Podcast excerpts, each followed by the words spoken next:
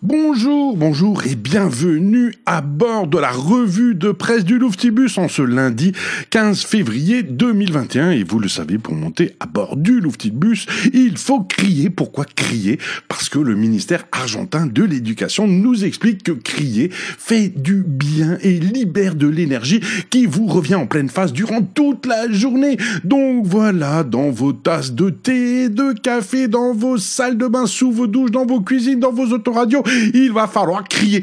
Ah!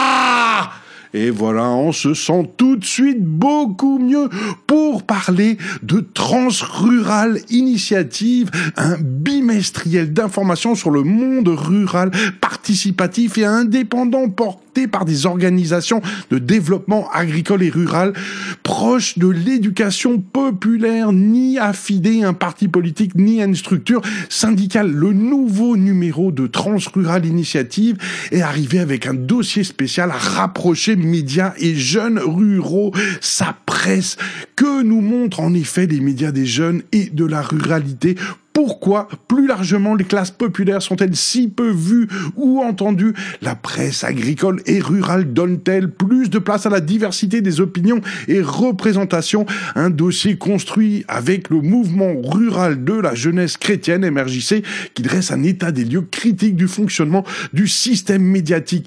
Allez vite vous procurer Transrural Initiative avant de basculer dans la basse-cour de justice. C'est le canard enchaîné qui nous raconte ça, le chant du coq ou des cigales, les odeurs de crottin, de cheval ou d'étape font désormais partie du patrimoine sensoriel des campagnes, selon un vote des sénateurs confirmant celui des députés. Alors que les bruits et effluves campagnardes peuvent donner lieu à divers litiges, les sons et odeurs caractérisant les espaces naturels entrent désormais dans le code de l'environnement, rapporte Ouest France le 21 janvier 2021, rappelant qu'au moins 18 000 plaintes sont déposées, ont été déposées l'an dernier pour des problèmes de voisinage en milieu rural. Et le canard conclut par une question. Quand votre voisin néo-rural se met à beugler, est-ce qu'il fait partie du patrimoine sensoriel? On peut se poser la question avec les sénateurs, en tout cas les députés, eux sont partis pour tester le cannabis. La mission d'information sur la réglementation et l'impact des différents usages du cannabis a lancé en janvier 2021 une consultation citoyenne sur le thème du cannabis dit récréatif.